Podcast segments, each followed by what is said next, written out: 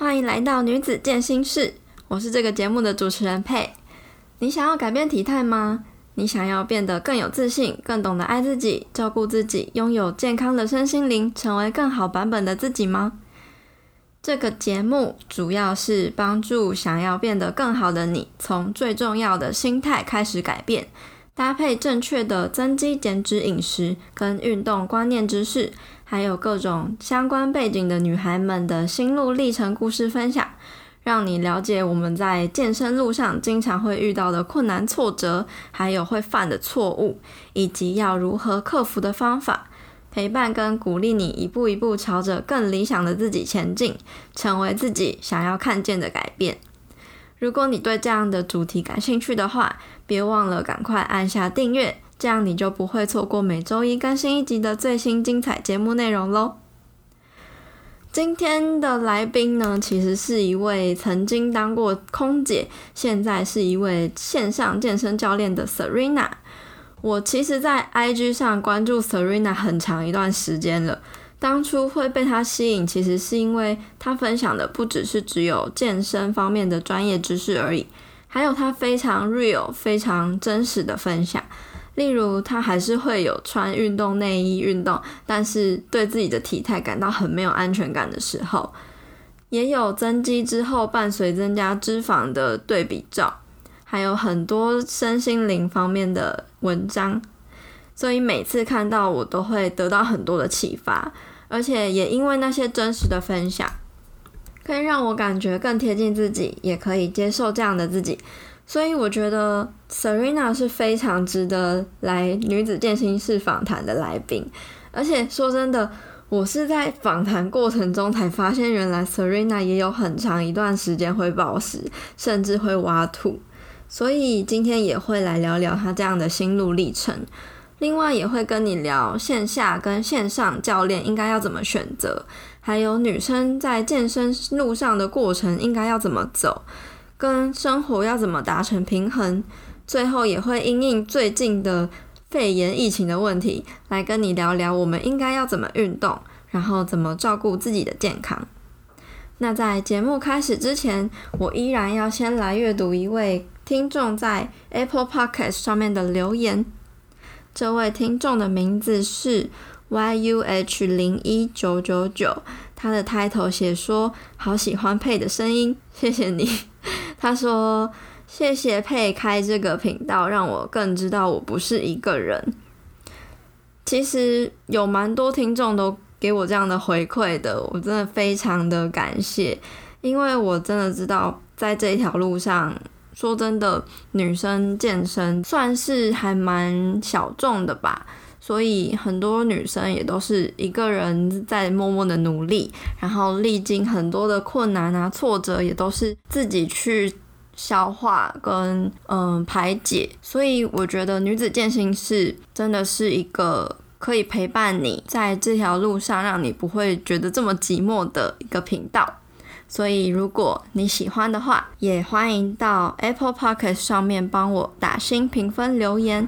让更多人可以听到这个节目的内容。如果你想要用行动来支持这个频道的话，也欢迎你到资讯栏里面，或者是 IG 的网站里面点选赞助连接，请我喝一杯咖啡。我会非常感谢你，让我有动力继续创作下去。那我们今天的节目就准备开始喽，你准备好了吗？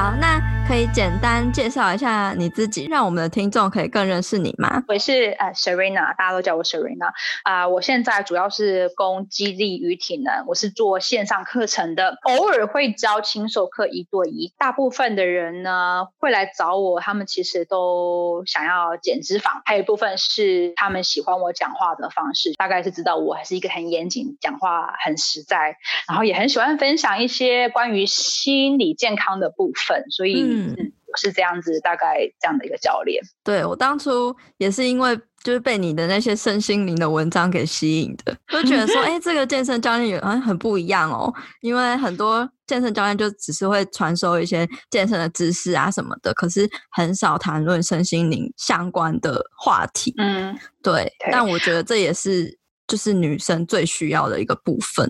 我要说很可惜，是因为真的其实有很多很好的教练，他们会教的很好，但是他们不不懂得把他们的思想化成文字，但不代表真的没有这样教练的存在。嗯、那还有一部分是有这样的教练在网络上，不过他们使用的文字就是比较浅啊，什么爱你自己啊，听起来就是一种大众化，没有没有那么深刻。对，但我也有感受是，当你文字很多的时候，也不见得有人要看的。哦，对啊，都都要看你的屁股啊，看你的胸这样子。但是就像你现在做的事情一样，就是你你的初衷是什么，你就继续做，真的，且不用因为别人不看或什么你就停止。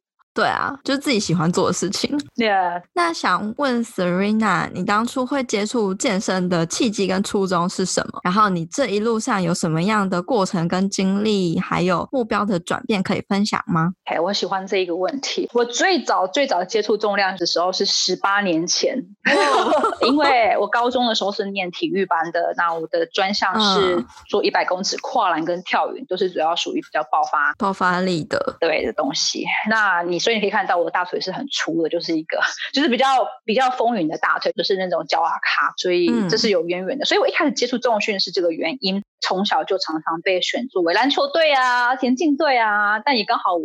我也很好动。那一路上的转变这部分要讲是可以讲很多，不过比较明显的差别是在于，因为我个性我很爱比，然后再加上我高中又是运动选手，所以我一开始是那种我什么都要赢的心态在做这件事情，训练或什么都要百分之百、百分之百。我觉得今天有个人来百分之九十五。我就会觉得你干嘛在这边呢？你干脆回家睡觉算了。哇，对，我就是一种很极端，就是那种非黑即白、完美主义。对，然后可是我后来发现，这种观念真的在很多人身上都有这样子的状况。那这种完美主义放在你的饮食跟健身，真的会是一个很不健康的状况。没错，变成现在，我觉得中庸适合自己就好了。就像我今天本来要去训练，可是是。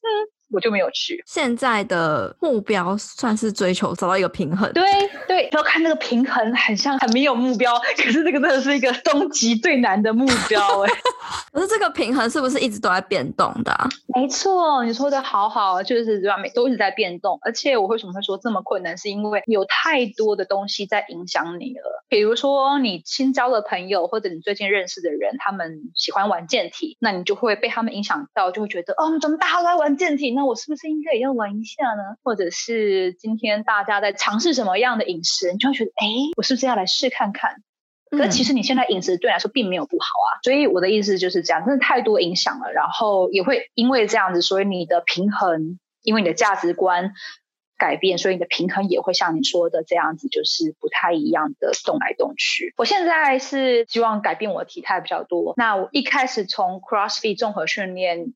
跑到这里来，真的是一个很不一样的运动训练。CrossFit 它是比较是多变的，它是很有趣的，强度很高，也是比较常做最大肌力的课表。所以做那种课表的时候，你每一次训练都会是非常有成就感的，因为你拿重量拿很大，随便一拿就会觉得比旁边那个人还要强。做肌力课表，每个事情你都会做测验，就会知道你自己有多强这样子。但是做 hypertrophy 肌肥大，然后改变体态的课表，真的是一个非常非常非常缓慢的过程。然后课表都是有点无聊，有点还是真的蛮无聊的。我一开始转过来，其实是因为我有我有考虑，我想要去比健体。但是，知道，因为其实大家都看到健体的光鲜亮面，但我这个人可能比较天生悲观一点，我都会看到大家看不到的事情。通常是国外分享的比较多，他们就会说你比赛过程背后你牺牲掉什么？你可能牺牲掉你的社交活动，你可能牺牲掉你跟你伴侣的关系，有的没有的，有的没有的。那再加上因为我过往有比较呃暴食的经验，就是我会把自己塞到吐的那种经验，所以我不敢。一下就是决定我要做这件事情，但我后来发现，其实我真的就是不适合做健体，就是比赛啦，就是说不适合比赛这件事情，所以就继续练体态，但是不比赛。嗯，那你在这个过程就是感觉到有什么样子的改变？啊，我真的只能说，健体选手真的很辛苦。我真的怎样讲，就是训练有够无聊。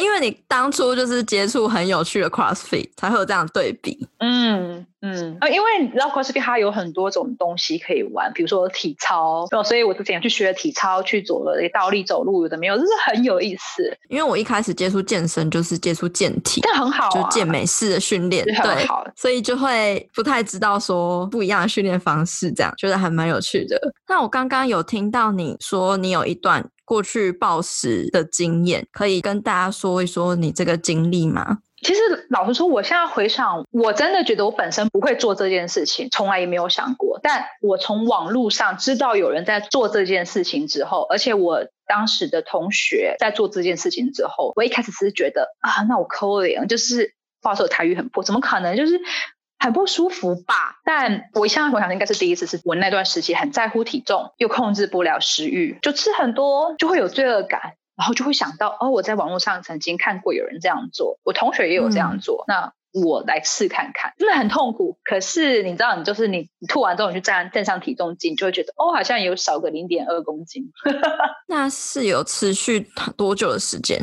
持续我要说很久很久。其实我去年又在又发生过，但是我觉得我态度又更好，就是每一次发生我都有在进步，我的状况有在更好。比较悲惨的状况是在大学跟大学毕业之后的那一段时期，就是特别在意体重跟体态。对，然后因为那时候又从全职的运动员变成就是没有那么多运动量，然后体重就暴增，然后食量还是很大，然后运动量减少，所以体重就嗯。嗯飞得很快，然后就会想要为了减肥吗？一开始是因为好奇哦，所以你有没有觉得跟别人抽烟的时候，感觉那个动机有点像？很像，对真的。所以现在这个状况有痊愈了吗？还是其实偶尔还是会发生？之前有去看过一些一些国外的网站，专门在做这一块的。那他们对于暴食症，因为他们分得很细，他们有分 eating disorder 跟 disorder eating 是不一样的事情。eating disorder 它是已经是一个疾病了。嗯 Disorder eating，它还没有像疾病那个那么严重，但是已经有这样子的行为，所以我的程度应该是还没有到生病，就是真正生病那个样子。嗯，只是我比较有一些引爆点的时候，我才会这样做。对。你目前的引爆点会是什么吗？之前真的不知道什么是引爆点，然后因为你随着年纪，然后经验，你越来越了解自己，然后因为我很喜欢做自我醒思，所以我去年发生这件事情的时候，我就去思考到底为什么。然后我发现，我只要有一个时间点，就是比如说，我告诉自己我三个月要瘦下来，我就会爆炸。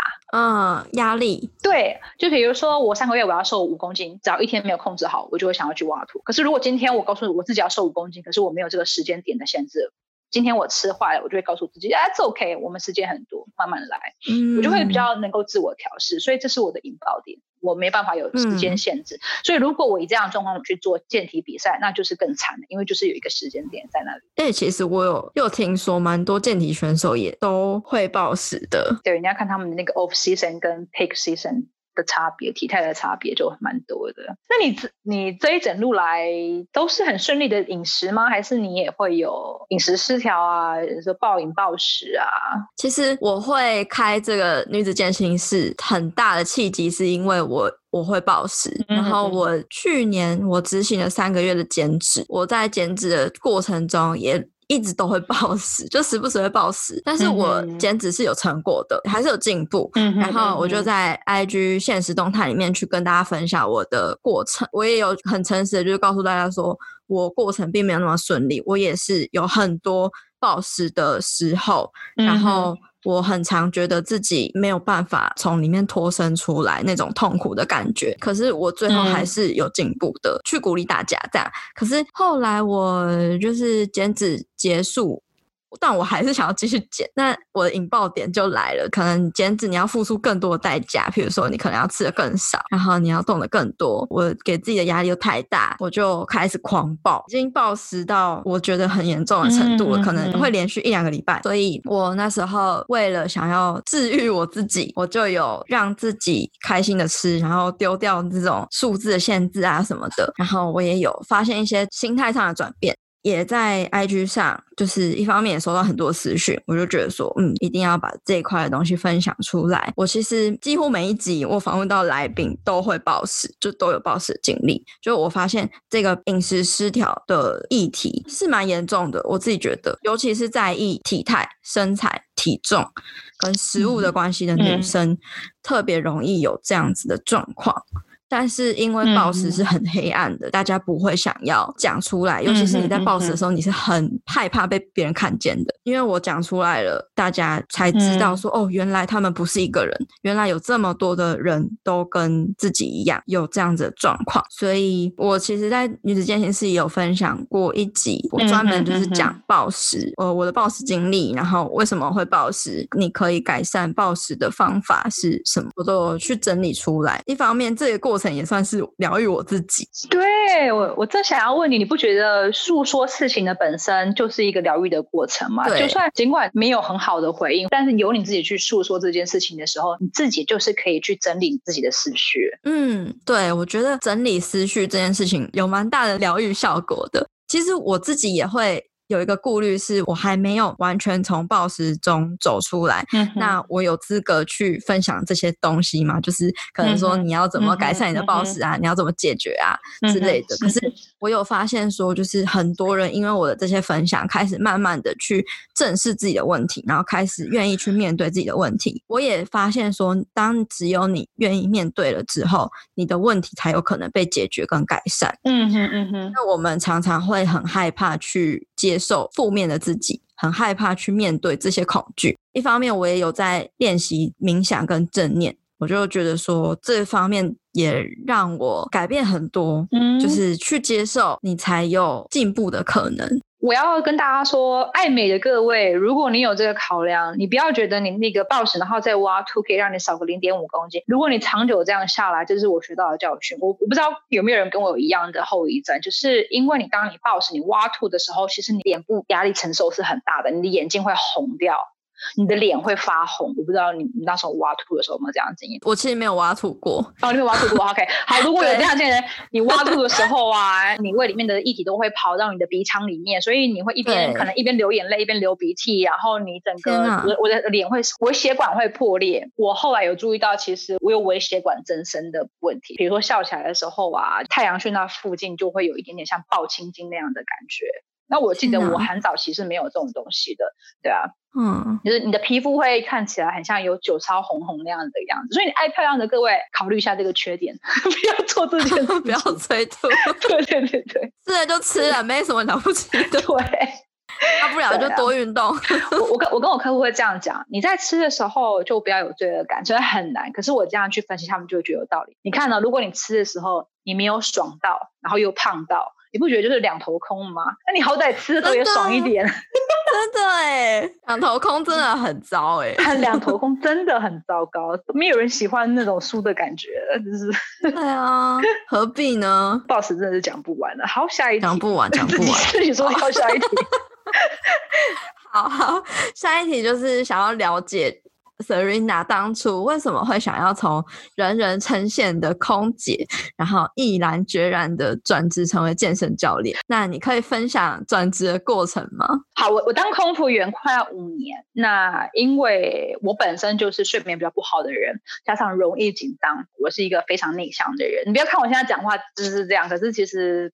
你讲话的态度跟跟你是个性是内向外向没有关系，所以空服员飞国际线，然后你的时差作息真的是乱七八糟，所以对睡眠品质来讲就更不用说。所以我我飞五年嘛，所以其实大概到第二年开始我就一直失眠了。我最长最糟糕的状况是我曾经四十八小时都没有睡过，还飞了一个长班，十二个小时的长班。然后那那段时间，呃，我安眠药吃了，然后呃，什么什么喝牛奶、泡热水澡、喝点酒，全部都试了。就是那那那四十八小时，我完全睡不着。因为其实，在二零一六年之前段时间，我也忘记什么时候，我有时候状况最糟糕，是我真的很想要去自杀那段时间。所以我觉得二零一六年又好像又、嗯、好像又快回到那段时间了。我觉得不是我离开空服员，就是我离开这个世界。对，所以就决定离开了。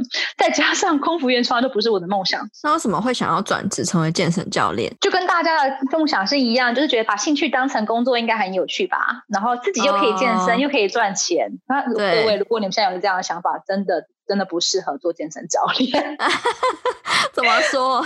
因为因为我跟你说，真的就是你赚不了什么钱，除非你真的变得像网红啊，像是潘若迪那种啊，或者是 Kimiko 这一种，真的要当一个上进的教练，有可能你一年一整年的进修的花了钱，就会是一整年的收入的就四分之一或甚至是三分之一，因为你的客户跟着你，你就一直要东西给他。如果你要当那个不长进的教练，当然客户可能跟着你三十六堂课，他就想走了。所以这这是一个个现实问题的考量，对啊。对，所以那时候就因为有这种天真的想法，那也是最主要是因为我可能没有其他的常才，因为我 我大学的时候读个什么社会人文系，到底可以干嘛？然后 呃，所以真的没有什么常才。然后那时候其实对健身就是很有兴趣，所以我就决定我要离开。其实也蛮多人会好奇说，就是要怎么去选择教练，还有线下教练跟线上教练的差别，各自利与弊啊，然后怎么选择啊？还有你觉得？一位好的教练或者是线上教练应该会是什么样子？我觉得一个教练不管是线上还是线下，他都必须要有具备不同的道具。譬如说，你针对这个客户，你用这样的方式跟他解释，他听不懂，你必须要换另外一个方式来跟他解释，或者是这个方式不管用，你要换另外一个工具，就是你口袋里面要有很多不同的法宝。我觉得这是一个。教练应该具备的能力，然后还有另外一个能力是，你不能一直什么事情都是讲你，你不见得真的要很懂他说的任何一件事情，或者是对他事情都有热情，但是你要让他知道你是在乎他的，两个部分是很基本的。那要怎么选线下或线上呢？我的部分我只接受有经验的。那线上跟线上最大的差别在于有危险的时候，你怎么知道保护自己？你要怎么去评估你能不能做下一个重量？如果做不起来，你要怎么去，比如说什么气杠啊，或者是什么保护你自己的方式？在你还不懂基本原理之前，都先做轻授课的部分，先把基本的学好，之后再找线上这样子。那线上教练要有什么条件？你线上教练条件一定是你要亲自教过很多不同的客户，一对一或团体课，你一定要看过无数次人们怎么去活动关节的。移动方式，然后你要教过很多种不同动作，所以当你的线上客户碰到这样的问题的时候，你已经看过了这个问题了，所以你知道问题出在哪里，然后怎么去纠正。我要说教过很多不同动作，原因是只做健体或者是器材的，你会不知道有很多种活动，就是比如说像 CrossFit 他们就很做 Push Press 啊，或者是什么借力推啊，或者什么动作，可能就没看过，或者是你可能就不知道怎么开，像是划船机啊，怎么配速没有的，就会不太知道这一块。所以找我做线上好酒店教练的好处是，我的经验比较广一点点。我没办法说我每个都一定是顶尖，但我的经验比较广一点。如果你对某一部分真的很有兴趣，我会说可以，我们的合作可以结束。你我觉得你可以去找谁谁谁谁去精专精这一块。所以线上教练一定要有很有经验，就是看过很多不同的动作。跟教过一对一跟团体课，我觉得才有资格当线上教练。所以其实线上教练并不只是帮你排课表而已。对啊，客户还会问我就是动作啊。那老实说，因为线上看动作你只是录影片嘛，那录影片一定会有角度的死角，这个我都会直接先先说，一你的死角有些动作我真的看不到。比如说你现场轻授课的时候，你其实还看得蛮清楚，这客户可能有没有启动核心，可能摸一下，或者是他动个什么肩膀往后缩，其实。你都看得蛮清楚的，或者是那个距离感，你会比较有那样的感觉，他有没有在做对？可是影片的话，真的有误差。所以当客户在讲说，可是我觉得我做起来不不对，那这个时候我就跟他讲说，你要不要去亲授课的一对一教练，然后专门调你这个动作，调个几堂，因为这就是我没办法做的事情。对啊，通常我都会这样子跟他们说，嗯、还是帮他选择。对啊，对啊，就是真的，你能够做什么，你就跟客户说；你不能做什么，也不要在那边假动。各自的利弊呢是。钱的差别啦，钱，因为轻授课的教教练一定是非常贵，很少人有这么有财力可以长期上一对一的教练课。大部分，我要说不是说每个教练，但是大部分的轻授课的教练其实不会帮你排整个周期的训练，他只会排他上课的那一天的训练。然后你问他说，呃，那我其他天要怎么练的时候，他们可能就是啊，你就分上上半身、下半身，或者就分前前背什么的没有的这样子，就是没有很详细。真假的？啊，蛮多的。因为我之前上的一对一的健身教练都是有帮我排整个，那是你很幸运，所以我就不知道说原来大部分人都不会排。对啊，我也不是这样说，这样子是错的，因为其实我之前也有帮我亲授课客户打课表给他们，可是大部分。有些人就是说他们也都没做，那我就觉得那干嘛这么辛苦的还帮啊？对啊，那我干嘛我那么干嘛那么辛苦？对啊，所以真的很很不一样。然后只能说你的教练是好的，然后你也是蛮幸运的。可能也都是因为我会做吧。哦，我觉得如果你会做的话，给教练 feedback，我真的觉得这是对教练来说是一个动力，嗯、没有错。我会觉得我是值得的，对，就回馈，互相的回馈还是蛮重要。对啊，那你会建议大家怎么去选择线下跟线上的教练？我会觉得从朋友的口碑先听，听完之后，然后你再去找他的网络上的资讯。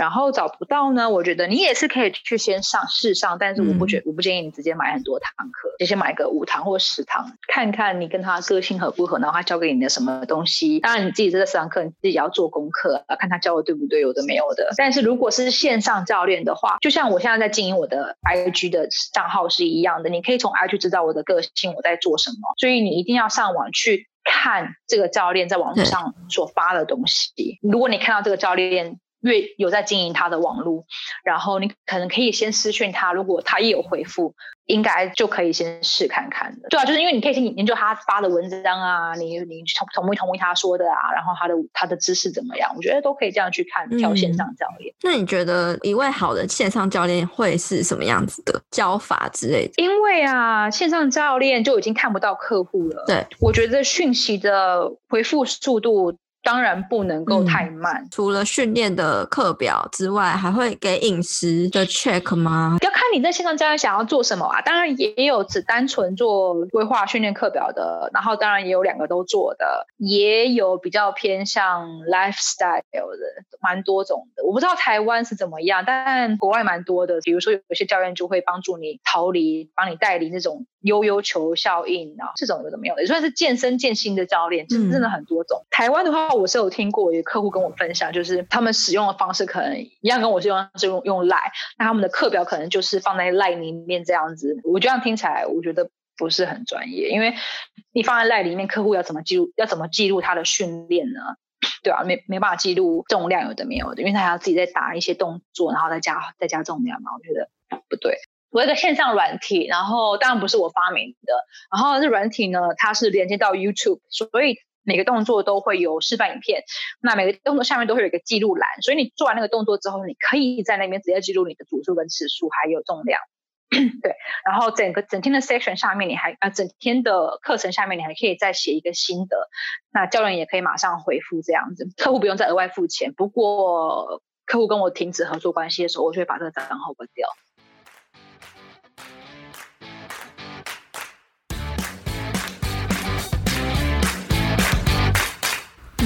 我们的脸书私密社团了吗？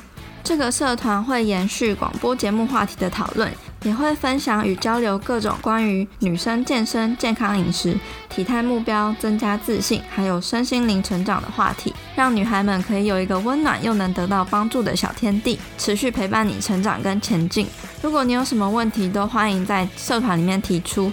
如果你也想要加入社团，一起变得更好的话，欢迎在脸书搜寻社团的名称“女子健心室”，陪你健身也健心。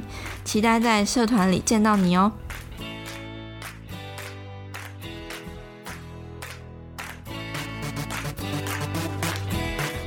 你会建议女生在不同阶段的健身路上的过程应该要怎么走？那不同阶段应该要设定什么样的目标？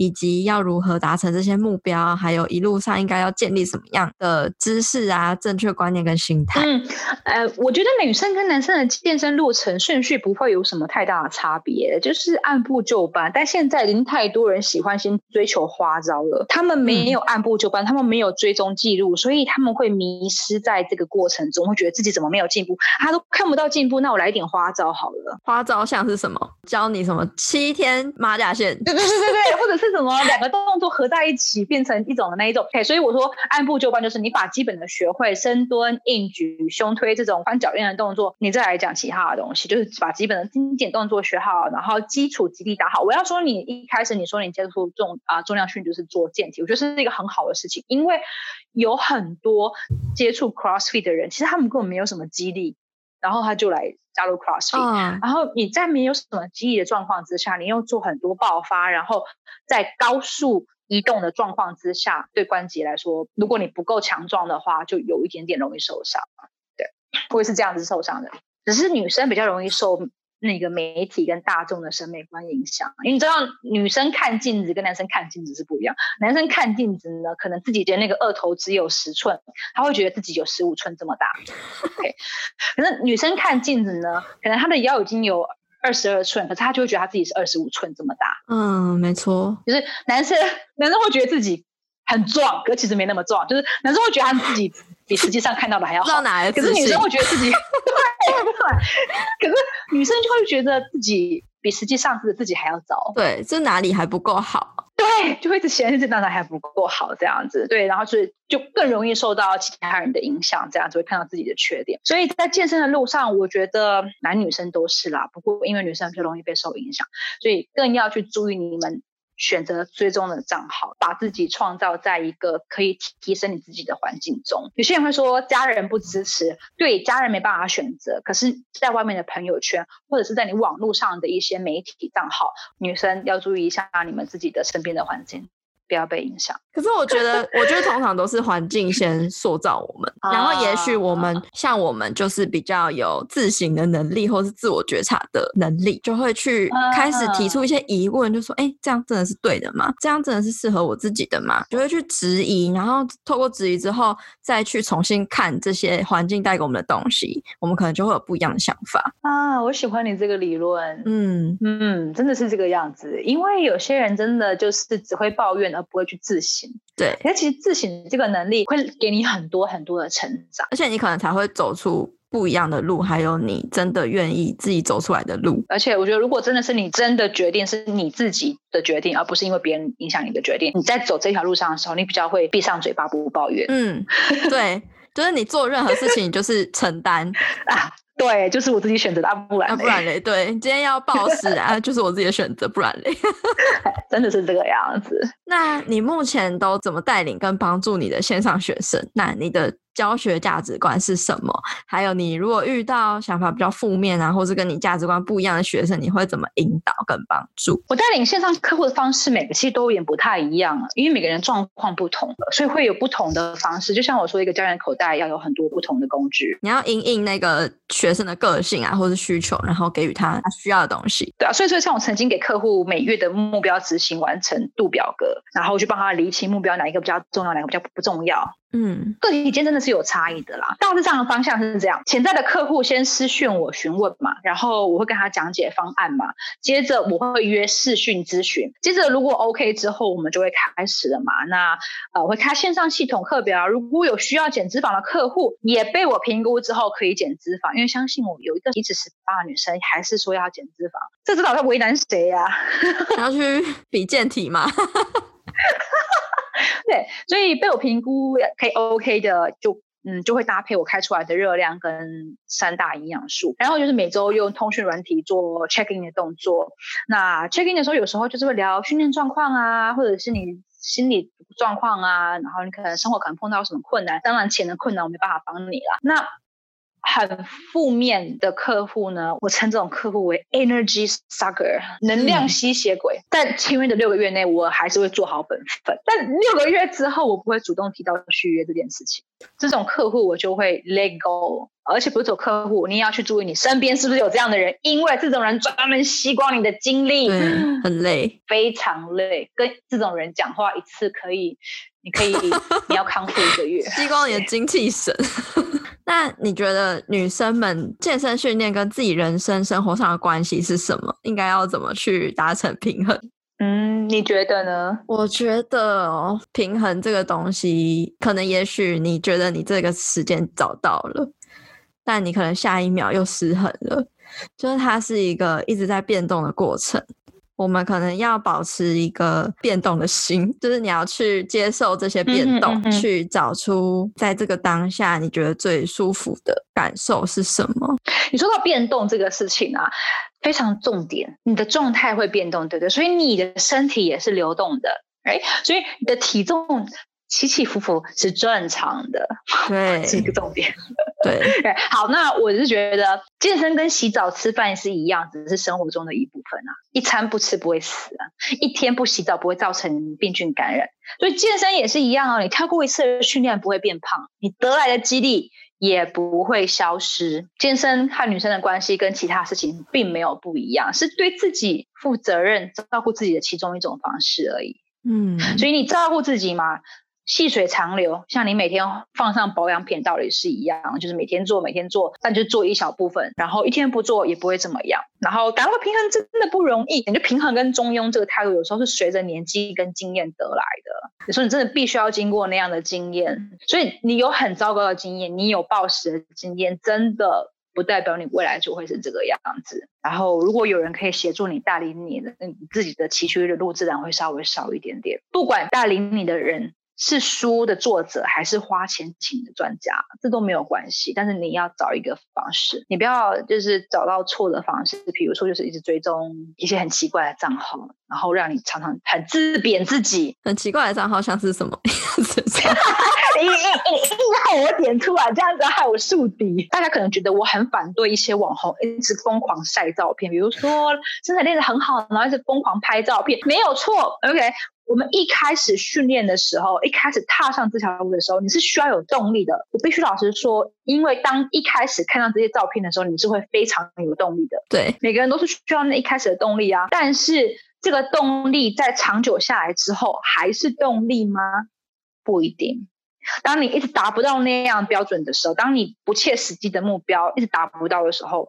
这一些照片就变成不是动力了，是一种压力。对啊，所以呃，你要定期的去清除你的社交媒体的账号。嗯，所以再一次，我并不是觉得这些网红只晒照片不好，而是你要去根据你当时的状况去做一些社交媒体的更新，这样子。所以偏偏不讲哪些账号。太敏感了，不讲不讲。因为我真的也，我真的也没有追踪，所以我真的也讲不出任何一个账号。Oh. 对，但我有时候会很好奇，别人在讲的时候，我就会去搜寻，然后稍微看一下这样。哦，是谁是谁这样子？对，所以当别人在讲谁谁谁的时候，我就会哦，我有印象这样子。嗯嗯，可能一开始因为我自己也是吧，都是因为受到那些健身网红的影响，然后哎，开启了原来可以透过健身就是达到那样子的体态。对啊，这是一个好事。对对啊，但是后来我自己也有发现，每一个人的基因跟天生，比如说四肢比例或者是脂肪分布的的 位置不一样，差很多。很多啊、所以你练出来的屁股，可能你再怎么努力练，就是不会练出像他那样的形状。不会，或者是你，也许你就是天生扁身，就是很难练出屁股，可是他可能练几个月就有屁股了。这种对对对啊，可是就我们女生就很容易去比较，会觉得说，哎，我们明明就是可能都跑一样的菜单，为什么会有不一样的结果？以为自己是没有成功，那我哪里做错，对，或是哪里做错，可是其实没有啊，也许这就是你的进步，是可能跟你那么高的期望是不一样的。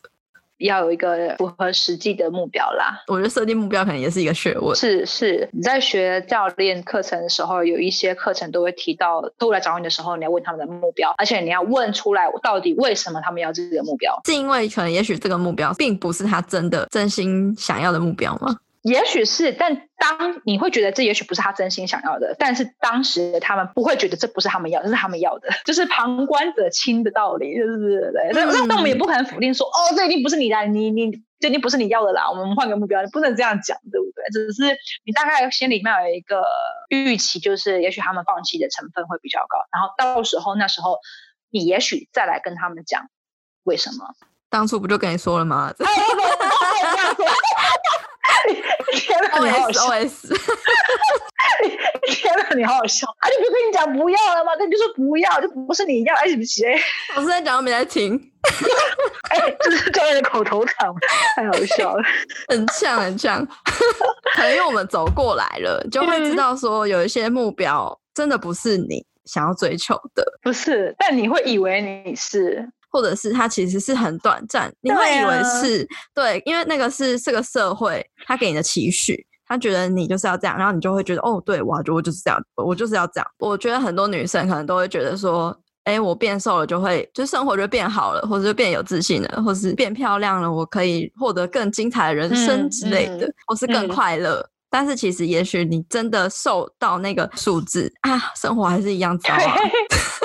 对，有些人会觉得，那你怎么知道这个目标到底是不是你想要的？哦，对对对。那我觉得是这样，你可以试看看。如果这目标真的是你想要的，你失败了，或你受到了挫折了，你会愿意去承担，你会觉得 OK，我来找方式。你一定会难过，一定会沮丧，但是你的反应其实是会积极的，或者是你休息一个一、嗯、一两天，你再去会会有更积极的行动出现，或者就是像我说的，就是继续埋头苦干，你会认命这样子。可是如果这个目标也许不是你那么想要的时候，嗯、你就会开始怨天尤人，你就会觉得好累哦，还是不要好哦，怎么这样啊？哦好好，那可能真的不适合我。我觉得就是 我在想，也许会这样不一样的态度啦。嗯，至少对我而言，我要的东西碰到挫折，我是会去找方式，我不会找借口。不过有些人天生就是爱抱怨。哦，也是啊，这也是跟个性有关系。但是如果有经过人家开导之后，这些爱抱怨的人又会突然觉得啊，好，那我去找方式，或者是就 OK，哦，好，我知道。我觉得这些被点醒，被点醒。那。那种真的就是一直抱怨，然后又在那边靠北什么不做的，那我觉得他可能就可以换个目标了啦。那如果有听众想认识你的话，可以在哪里找到你呢？你们可以透过 IG 找到我，我的账号是 Serena Lewin，S E R E N A L E W I N。我会放在那个音频的资讯栏，供大家去搜寻。其实我刚刚有想到，我们可以聊一下武汉肺炎对于健身的影响，可以建议大家怎么去在这个疫情之下，要怎么去跟健身生活做出什么样的调整。嗯嗯，不是建议大家现在就要去抢购居家健身器材啦。如果如果你有那个预算，你可以去买调节式哑铃一对。这样就不用买很多对了，对不对？然后弹力绳大小大的、小的、粗的、细的都要有。其实这样就已经有很多花招可以做了。这样没有也都没有关系，你家总有背包吧？所以你可以背包里面装很重的东西，然后来做深蹲什么。其实网络上真的很多居家的健身课表啦。那我现在要讲的比较重点是在这个时候啊，投资在你的呃免疫力是最好的选择。所以因为我们很少外出了。可能你也在家里工作，又不能去健身房，嗯，因此你的身体活动量减少非常多。所以记得你一定要找点时间去外面走走。嗯，晒点太阳，然后你的饮食呢，也尽量不要有改变，不要因为囤积食物，然后改吃泡面或什么之类的东西，因为你的营养素缺少，你的免疫力就会下降。那我要说的是，因为最近真的有太多太多疫情的资讯，一开始你可能会觉得这是一个提高警觉的方式，但长久下来，这就是一个焦虑的来源。所以呢，适时的把手机放下来，嗯、然后电视不要看新闻，是一个方式，嗯、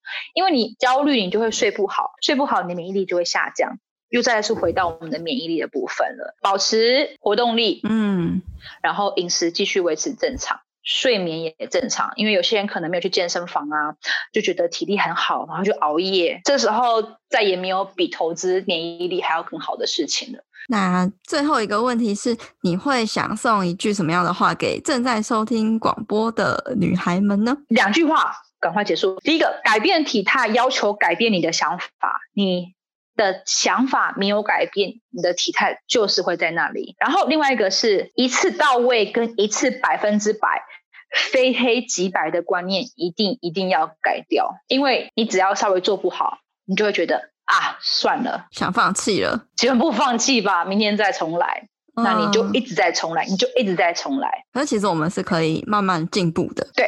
每天进步个百分之一就好，带着这个百分之一，明天再创造新的百分之一，那这样就是复利滚复利了，这样就很很厉害了。对，你看有时候我客户喝水可能喝个两，喝个一千五，我不会叫他隔天就试着喝到两千五，我刚说那你明天试着多五十 CC 吧，他就觉得好好少哦，就是因为少，你才会觉得你做得到，才会有信心。我客户也跟我说啊，他说他以前一开始的时候都限定自己一天要走一万两千步。一开始都会觉得很有动力，可是到后来就变得很懒，因为一想到一万两千步就觉得哦好累，然后一天不走，第二天也不走，然后就不走了，就放弃了。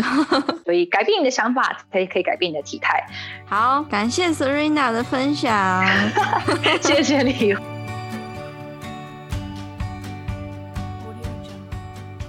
今天的访谈重点总结：第一，Serena 警告各位爱美的女生。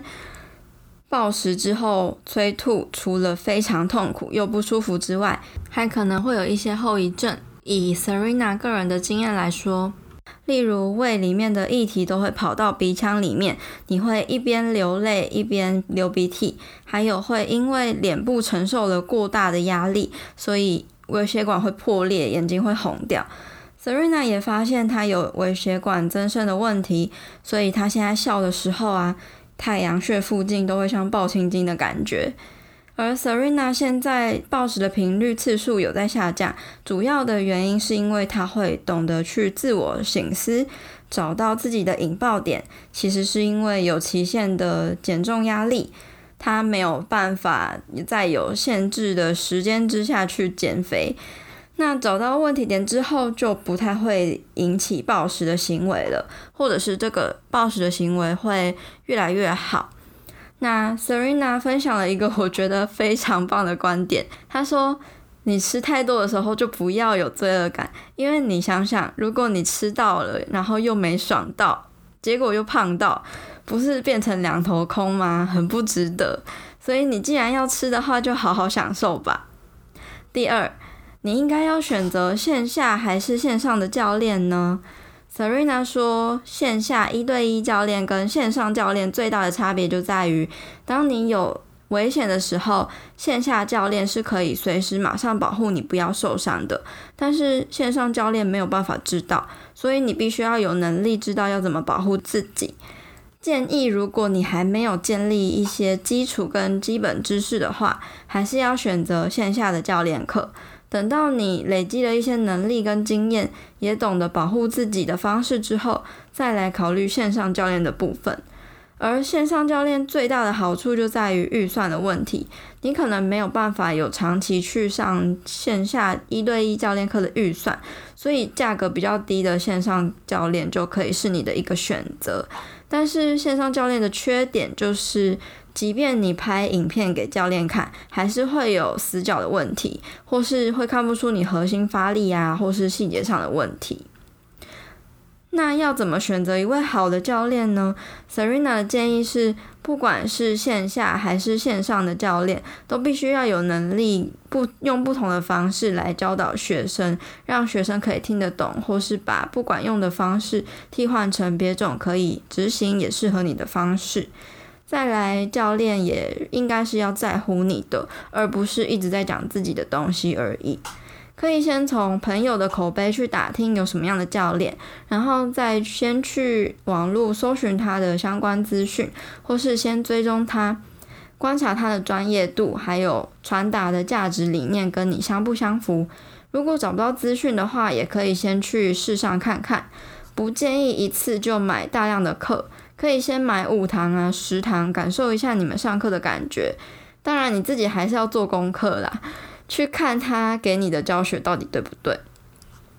那选择线上教练的方式呢？Serena 建议可以选择经验比较丰富的教练，有实际在线下亲自教过很多不同的客户，还有很多的不同的动作啊，这样当线上。客户有什么问题的时候，才能够比较有经验去判断问题是出在哪里，然后应该要怎么去纠正。线上教练最基本的是讯息不能够回复太慢，而线上教练也有分很多种不同的教学方式，有单纯只给你训练菜单的，也有给你饮食的，或是有那些让你脱离溜溜球效应啊，建立一个正确好的 lifestyle 的路线的教练。线上教练给你的运动课表的形式最好也是可以让你方便记录重量组数、次数那些资讯的。第三，先把重量训练的基本底子打好，再去学其他的花招。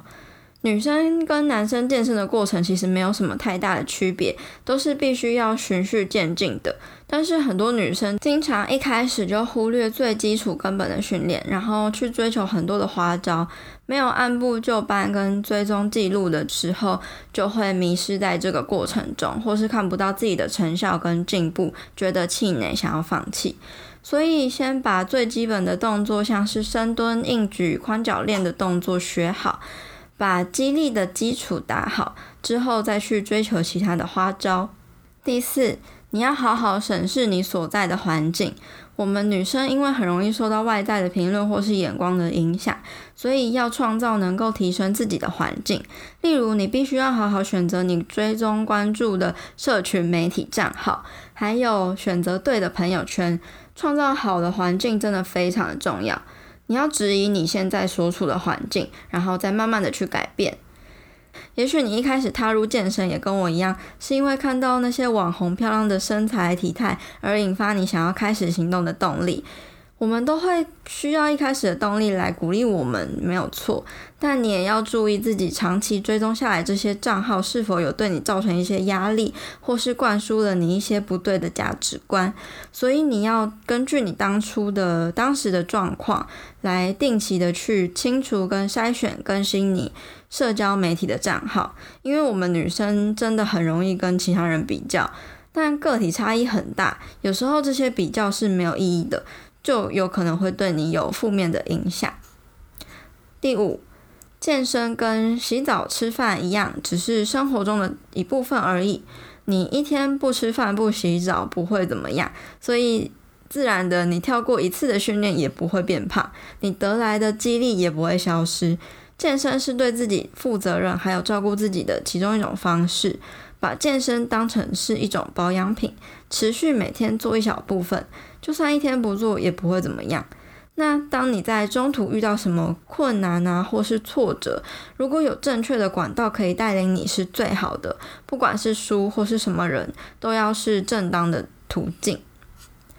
第六，如何判断你真正想要的目标是什么呢？当你有一个目标啊，如果这个目标是你真正想要的话，你失败了或是受到挫折，你会愿意去承担。虽然你会在过程中难过啊、沮丧啊，但是你的反应会是积极的。你可能休息一下之后，就会想要继续，或是想要继续埋头苦干。如果不是你想要的话，你就会开始怨天尤人，找很多借口跟理由，然后很容易就放弃了。第七，在武汉肺炎的疫情之下，可以怎么去应应健身的生活呢？如果你有预算的话，可以去买一对调节式哑铃，还有各种不同的弹力绳，或是直接拿家里的重物，或是大包包。网络上其实有很多种不同形式的居家健身运动菜单跟课表可以找得到。另外，在这种时候，投资在你自己身上的免疫力是最重要的。所以在你大量减少外出、活动力下降的时候，一定要找时间出去走走、晒晒点太阳。饮食尽量吃得健康，不要改吃泡面或是罐头食品，因为当你营养素缺乏的话，你的体力就会下降。还有太多的疫情资讯长期轰炸下来。可能也会导致你焦虑跟压力，也会让你睡不好啊，免疫力下降。所以适时的不要吸收过多的资讯，也是帮助你达成健康的一种方式。所以要记得保持活动力、饮食正常、睡眠正常，保持好的抵抗力。第八，你要改变体态的话，就要先改变你的想法。你要丢掉非黑即白跟一次到位的想法，你只要想说每天进步一点点就好了，不然你可能会因为一下要达成完美的状态，就很容易放弃。但是所有巨大的成果其实都是靠每一天小小的进步跟累积而来的。那今天谢谢你听到这边，我非常感谢每一周都来收听女子践行室的你。如果你喜欢这个节目的话，别忘了要记得按下订阅。也欢迎你截图这一集的节目，然后贴到自己的 IG Story 上，写下你的想法，还有得到什么样的收获，并且 tag 我的 IG 账号或是这个电台的 IG 账号，让我知道你有在收听，也让我知道这个节目是有帮助到你的。另外呢，我也非常希望你可以帮忙我到 Apple p o c k e t 上或是 iTunes 上打新评分，并且记得留言给我回馈，因为如果越多人喜欢这个节目的话，这个节目的内容就越有机会被更多人听见。另外呢，如果你想要支持我们的话，也可以在音频的资讯栏中点击赞助连结，请我喝杯咖啡，让我更有动力跟资源继续努力创作，回馈给你。也因为你一直以来的回馈还有支持，是我持续分享更多优质内容的动力。如果你有什么想听的主题或是问题，也欢迎你到 IG 上面找我互动。我的 IG 账号是 peipei.fitlife，P E I P E I F I T L I F E。最后，我希望你永远都要记得，你往前踏出的每一小步都是累积，都是进步。所以，为自己走过的路喝彩吧！女子健心室，我们下次见喽，拜拜。